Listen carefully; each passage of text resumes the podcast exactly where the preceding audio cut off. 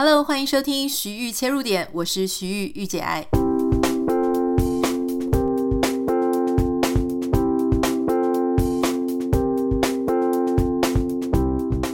欢迎你收听今天的节目。今天是礼拜二，要跟大家分享一些新闻啊、时事。事实上，在昨天睡觉之前，我还想跟大家分享说，哦，Netflix 现在在。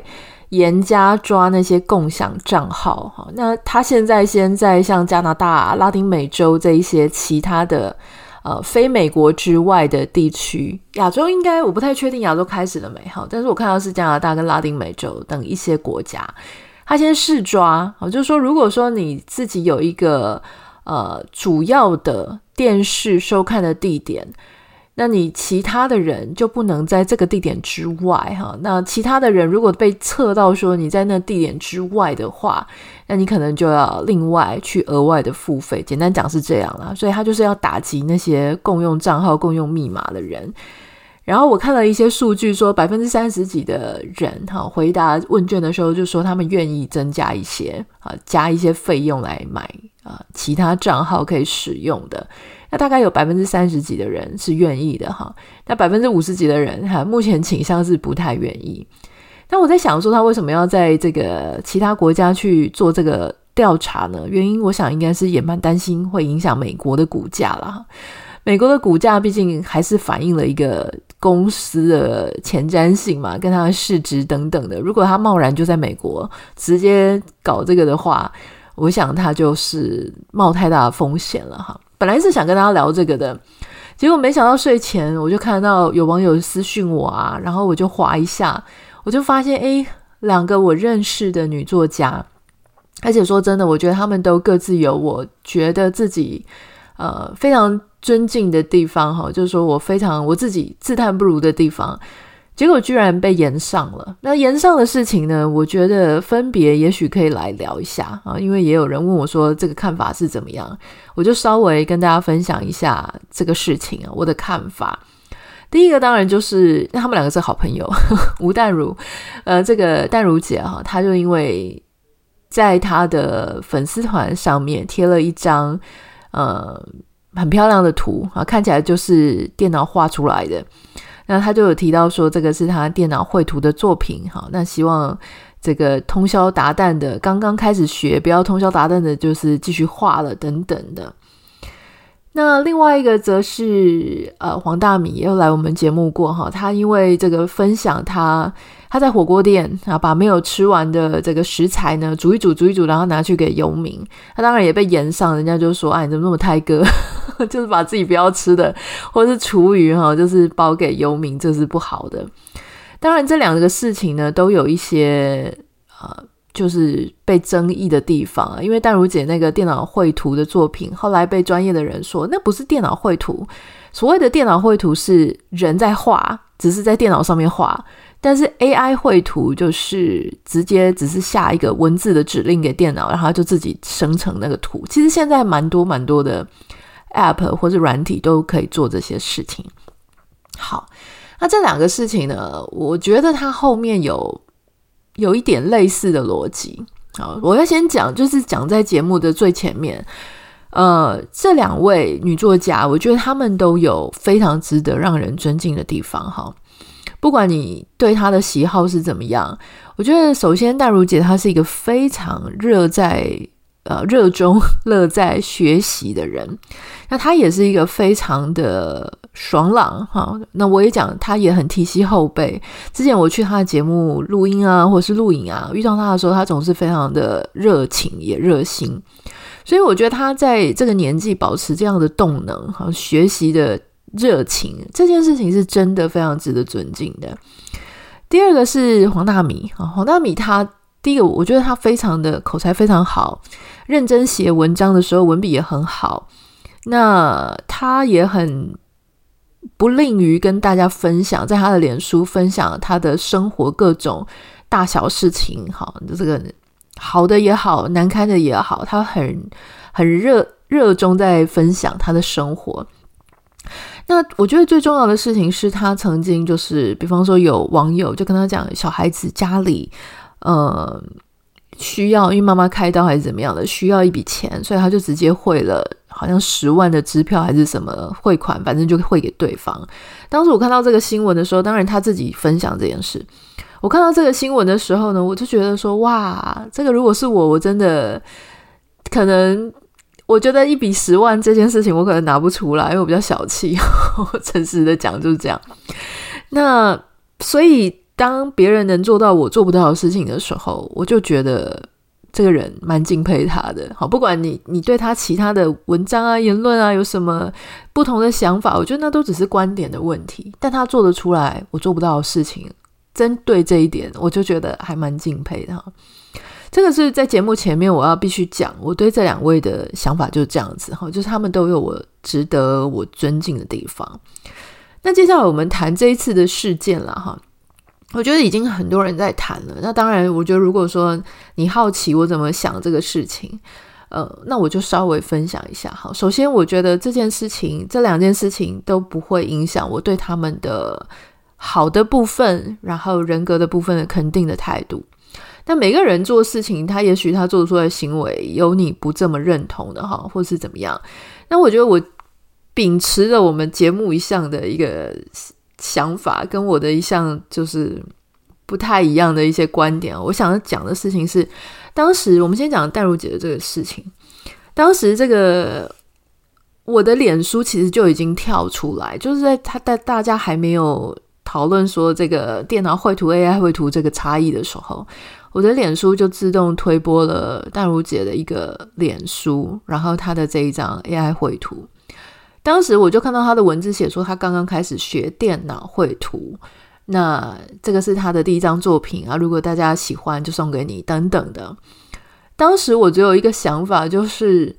呃，一开始学电脑绘图的人是绝对不可能画出这种 level 的。就算他平常手绘很厉害，他很会画那种可爱的动物哈，那个我真的也是蛮敬佩他的，因为我自己也画亚克力跟油画嘛，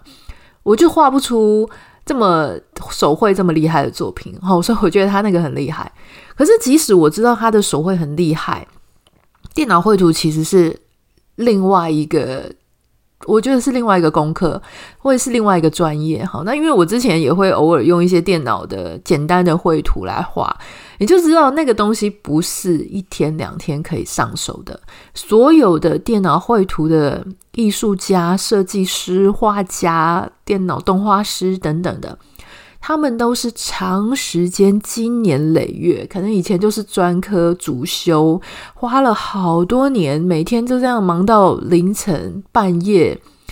日以继夜的在画。都不一定能够画出那样子的程度，所以当我看到那则贴文的时候，他说刚开始在学就画出这个样子，我当时其实就已经没有特别，我老实说，我并没有暗赞，因为我知道这件事情不可能。那如果这件事情要有可能，就表示他使用了某一些很速成，或是某一些能够帮助他这样做的软体啊，所以当时我其实只没有按赞的原因，是因为我觉得这个可能。背后有一些我不了解的事情。好，那后来这个事情发生了之后，就知道说，哦，原来那是 AI 的算图软体。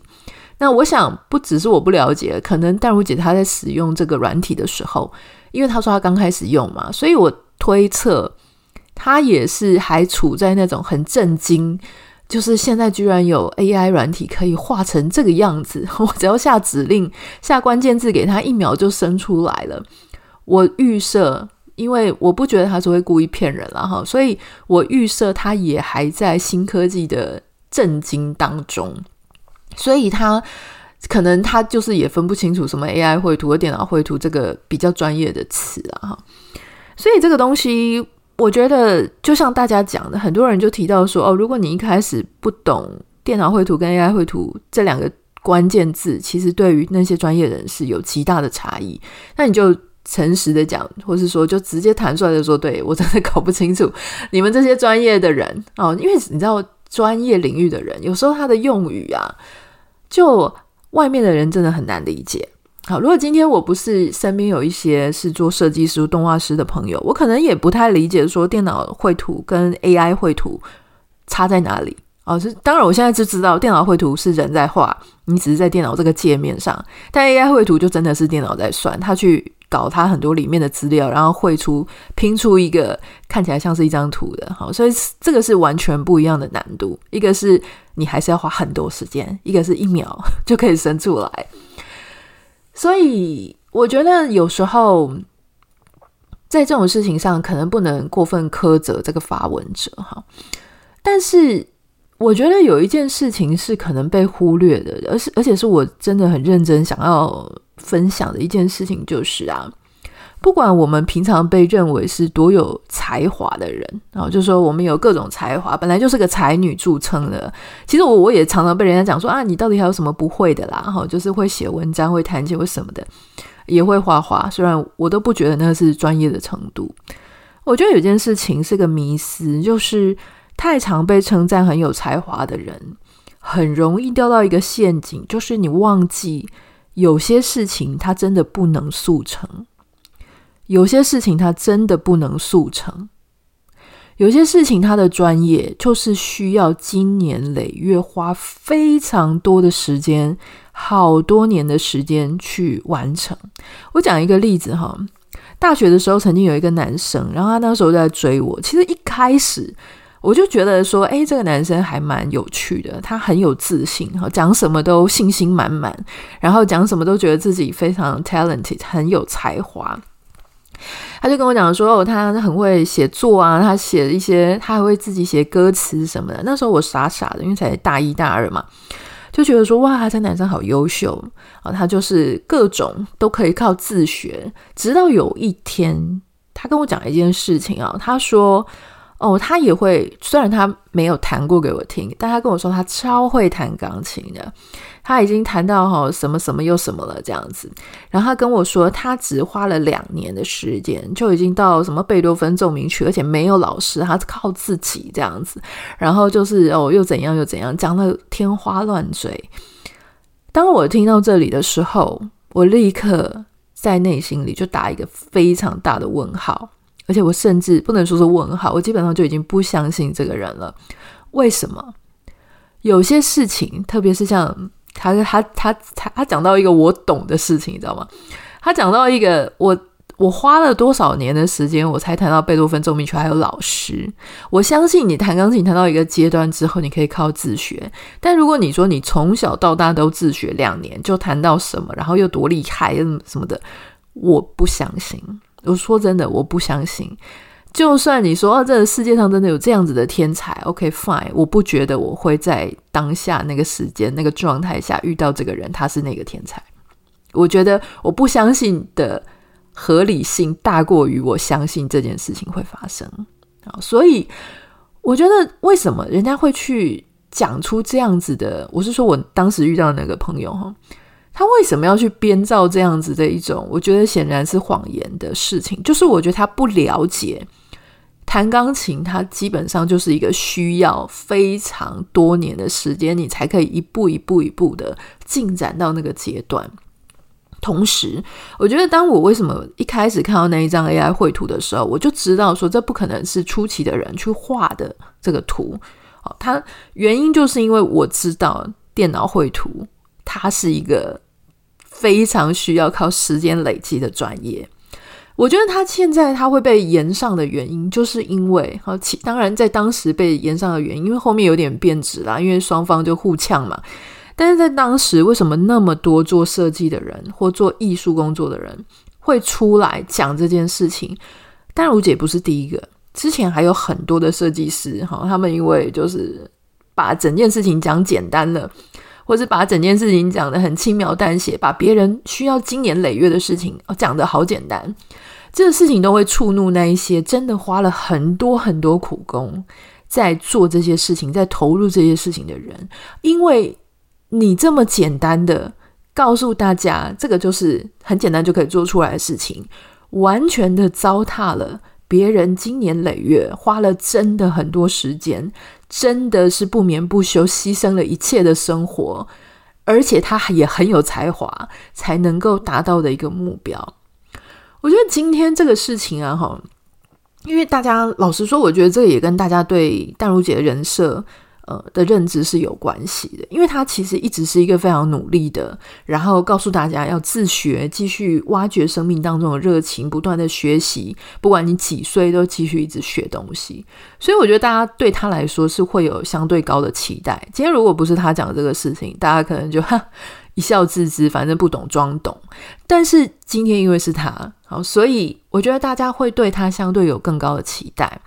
那因为我觉得也跟他发文的风格有关系啦，就是他那个贴文，他写的是说他刚学，然后哇画的很棒，我看到很多名人也给他按赞，好就说哦，心里可能想说怎么这么厉害哦，这么快就能够画的这么好，因为那个贴文的风格，他贴文的方向是在于说哦，可以画出这么漂亮、很快很快的时间上手一个东西，所以我觉得他后面就会引发这样的问题。如果当时啊、这个丹如姐她是因为很惊艳于 AI 这个绘图科技，居然可以有这么令人意想不到的这种运算算图的成果，而她去谈的事情是说，哦，这种 AI 绘图，不管是这个 ChatGPT 它是文字嘛，或是 AI 绘图，居然可以做到。这样子的成果，那么对往后这些产业、这些创作者，他的影响是什么？从产业面来谈这件事情，或是说 AI 跟人力、跟创作者他们如何协力，如何去创作？那那个创作，例如说著作权是归谁啊？运用上的前瞻性是什么啊？投资上面，呃，我们是不是现在应该去投资一些 AI 的概念股啊，或者是什么的？我觉得大家可能对淡如姐，如果她去谈这些事情，大家可能会觉得说，哇，更像她呃的专业，或是她的人设，或是她能够谈的事情。我觉得很多人会给她这样子的方向更多更多好的、更正面的评价了哈。不过我觉得可能就是。真的很急于，就是很很兴奋，很急于要跟大家分享，所以会丧失一些判断力了。我觉得这个通常也是在网络上的一些名人啊，哈，或是网红，或是创作者的一个陷阱，就是因为现在分享，我我记得我们之前节目也跟大家讲过，现在分享实在是太便捷了，太便利了。我们一有什么样子的事情，我就很想立刻分享哈。那特别是当我这两位，他们都是有非常死忠，而且非常多正面的，很喜欢他们的粉丝啊。你看这个淡如姐，她居然 Podcast 有五亿的这种支持度，你就知道她其实是深受很多，她有很多她的粉丝啦。那在这样子的状况下，也就是说，你平常发文可能都能够得到一些很正面的回馈。老实说，我觉得大家应该都听过一种心理机制哈，只是以前我们那个心理机制是说，如果你给以前他那些实验是用狗狗来做嘛哈，就是说你如果给狗狗一些正面的评价，或是你给狗狗一些好吃的食物，那下一次他就会再听到这些东西的时候，他他就会很正向的一直想要去追求这些事情。一开始的实验是用狗狗来做，那后来你就发现这些。在人的身上也是，如果说你对你的孩子，你常常给他一些正面的评价，他就会很想要继续继续做得更好，继续想要得到你的呃称赞或者得到正面的肯定。那很多人就像我说，如果说我称赞我先生也是啊，哈，如果他做家事做得很好，我就会说哇，你真的做得很棒，没有人做得比你更棒，我都没办法做这些事情诶，你怎么就是可以做得这么好？那我先生他就会觉得得到了正面的肯定，就想要继续的。做这个事情，他觉得这个是他很擅长。我觉得放到网络上的创作者或者网络上的名人，哈，我自己也是。说真的，我自己也是。就是如果说我们在网络上发一些某一些主题的贴文，那我常常得到一些正面的评价，哈，或或几乎是因为平常就是我的粉丝会在那边跟我互动嘛，然后他们给我一些正面的评价，其实是会触发我继续。做这件事情，继续做这个主题，或继续分享类似的事情。那我觉得有时候过度的想要去追求这种，你想脑内的多巴胺嘛？因为我们得到正面的评价的时候，我们脑内就会分泌一些让我们很快乐、很愉悦、很满足的，然后我就会更想要去分享这一类的事情。那这个东西它就会让我们更想要去追求，或更想要去做这一类的事情嘛？哈，所以我觉得当我们过度好，期待很想要去追这个东西的时候，有时候那个过度的感觉，它会影响我们对某一些事情的判断力。就是我的判断力可能就减弱了。比方说，我觉得啊，我只要贴这个东西应该没问题，大家还是会觉得很棒。但后来我没有想到的事情是，而我平平常可能会想到，但是就是因为我觉得应该没问题吧，就我贴出去之后，哎，居然造成这么多的后续的问题。我觉得像大米那个。呃，分享他的火锅给厨余，呃，分享他的火锅给游民的事情，哈，有一点点类似这样子。就是之前其实我常常看到大米会分享他做善事，那那时候我就想过一件事情，就是说，诶，其实能够分享他做善事这件事情是很好的哦，就是可以影响社会大众，就说，诶，你也可以做什么事情。像我偶尔也会分享，不管是我或是工程师做的一些事。那个时候一开始其实不会抱持着说我是故意要让你知道的，而是我会告诉你说，其实这样做也可以。也许你就会觉得哦，这样做也可以啊，你就会跟着这样做。可是我觉得，当然你不免也会想说，诶，因为当你贴出了一个做善事的事情之后，你一定会得到很多正面的网友回馈。那下一次你在做的时候呢，又会得到很多网友回馈。在这样子的一个循环下，啊，我们不能。排除有一种可能性，就是我为了希望能够再继续、再继续，我就会你知道，就是为了做善事而贴，还是为了贴而做善事，就是它有可能变成一个这个 cycle 啦，哈。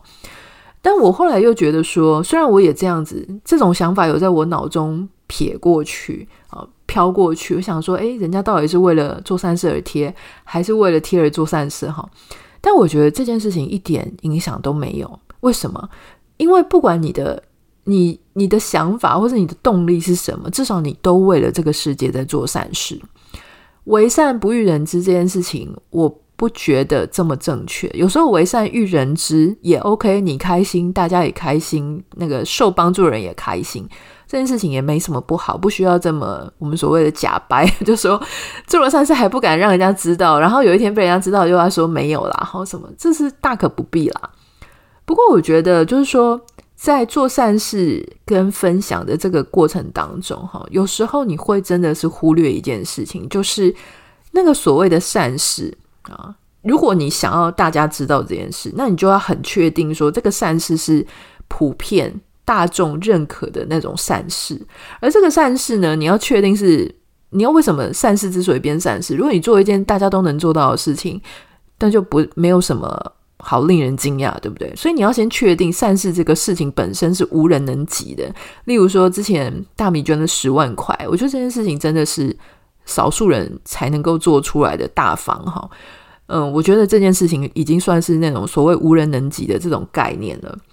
那另外一种就是说，你做出来或捐献出去的东西，必须要是你自己想用啊，或是你自己也舍不得用的东西，你居然愿意捐出去。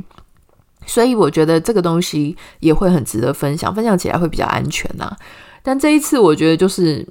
真的没有想到，就说可能吃过的火锅的那个汤底哈，对很多人来讲，某些人可能会觉得说那有什么关系？煮熟了也是可以吃。呃，在没有东西吃跟有东西吃之间，这样已经算不错了。可是更多的人他们会担心的是卫生的问题，哈，或者是说那种。不是你很珍惜，而是你自己不想要了。所以我觉得这个东西，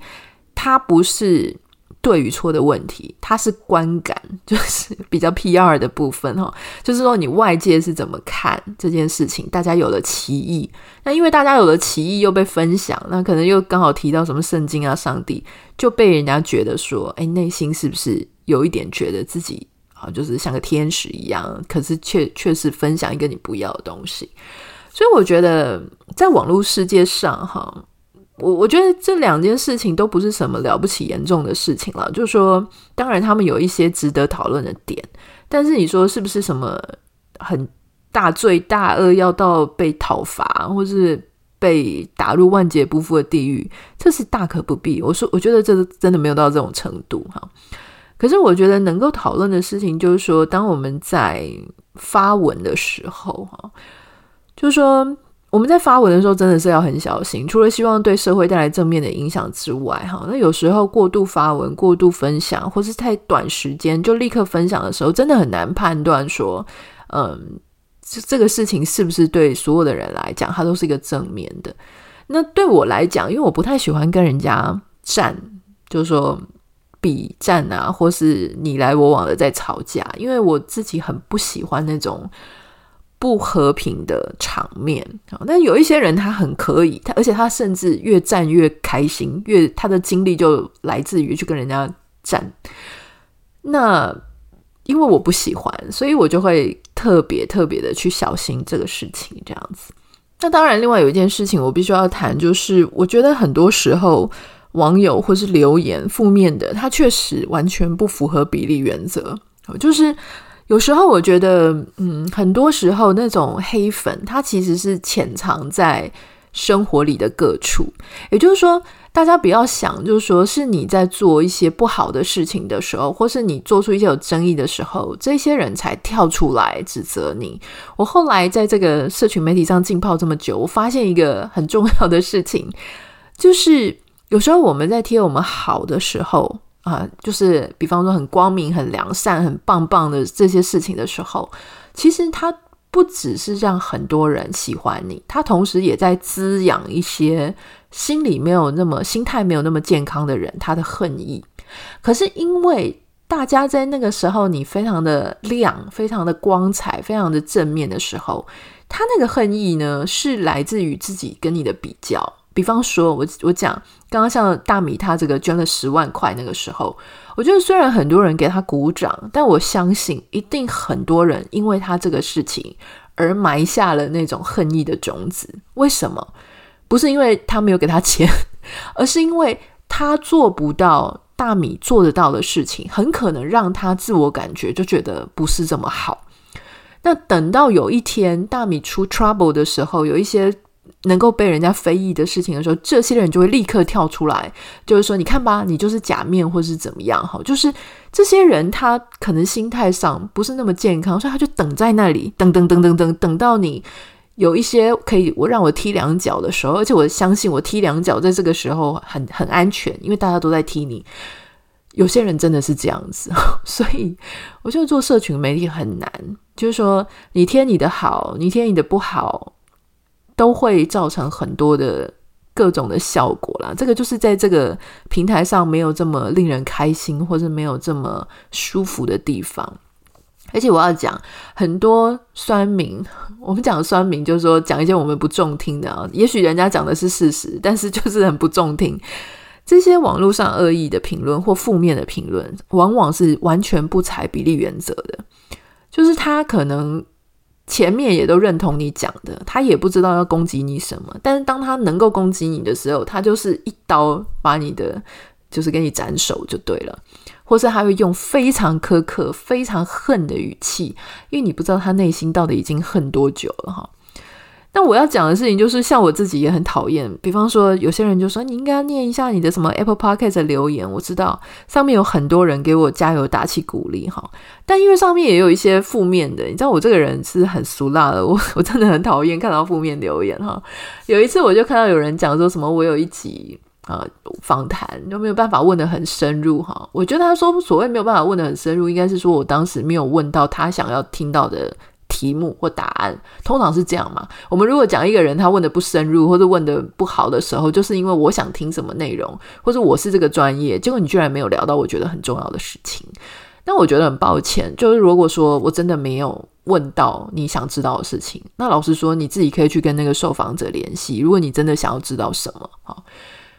那好，那我觉得他如果说不是第一次听我们节目，他可能平常在听的时候也会觉得都不错。但是有一集他就不是很满意的时候，他就立刻给你去给分。我觉得这不是很公平诶，因为你想哦，如果今天好，你给我，你觉得我们这个节目好，礼拜一、礼拜二、礼拜四、礼拜五都不错。那你是不是应该那不错的时候都帮我给五颗星？如果你觉得礼拜三或是哪一天你觉得不好，好，OK，那一天你给两颗星，这样我接受。如果你觉得好的时候你都给五颗星，你觉得不好的时候那一天你给两颗星，但你不可以就是说平常你好的时候你都不去给我不不去给我五颗星，那你就是有烂的时候你突然给我两颗星，这样对吗？你这样子，你这样子，如果说。在一个 scale 一个平衡表上，你会变成负分，你知道吗？我不觉得有任何一个节目他是烂到是负分的，除非他天天讲的都很差。所以我觉得这个是。这可能也是一个统计上，统计上后面的数学我过意不去的地方啦。就是很多像 Amazon 啊，或者一些卖家哈，如果你自己当过老板，电商老板，你就知道，其实有些事情蛮难做的。就是大家觉得没问题或是好的时候啊，通常都比较不会让他们去按那个。好的评分，但是一有问题或是一有抱怨的时候，他立刻给你一些很糟糕的评价。哈，我觉得这个对任何不管是零售业啊，或是你是一些老板啊，或是你是内容创作者啊，这件事情真的是个，这个是不是很公平？可我相信那些。评价的网友，他本身也没有想到这件事情，就他也不会说哦，对吼，我平常觉得不错的时候，我都没给星，我就觉得不好的时候，我去给了负分，这样真的很不公平。我觉得很少人会这么体贴你啊，很少人会这么去想。但是刚好借由今天这个，我在讨论，嗯，到底这个负面的评论哈，就是对于创作者来说的心情。对，但我是觉得其实一点都不需要去跟大家这样子你来我往的吵来吵去啦，因为吵来吵去的意思是代表说我也觉得我自己很委屈，我觉得我要放大我自己来抵挡大家的攻击。可事实上没有想到的事情是，就像我们刚刚讲的，我觉得这一次在 AI 绘图这件事情上面哈，会造成这么大，一开始一开始大家会有这么大的风波的原因，是因为很多人他常年的努力，他常年的。在艺术上的追求，非常认真的在画画，非常认真的在电绘，很投入。他花很多时间的累积，因为这样的事件被误会了，好像就这么简单。爸爸妈妈不懂他到底在忙什么，他也不懂他这几年的岁月到底花到哪里去了，感觉被糟蹋了。我觉得那个是大家的这种心情，所以我觉得，如果说我们真的要对症下药，这种心情应该是去谈说，诶，那在这样子的技术之下，这些人未来何去何从？这么有才华的人，他如何让他的才华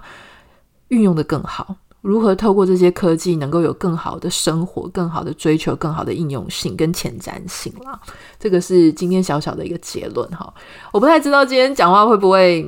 这个主题会不会有一点。碎哈，但我希望大家可以了解的，就是说我其实试着用一个旁观者的做法。那这两位女作家呢，她们都有非常好、非常值得让人家尊敬的地方。那这些事情，今天的事情，就是我稍稍的提供一些小小的见解跟看法啦。欢迎你可以私讯到我的 Instagram 账号 Nita 点 Writer，N I T A 点 W R I T E R。那也不要忘记帮我们在 Apple Podcast 跟 Spotify 上按下五颗星，感谢你。我们明天见，拜拜。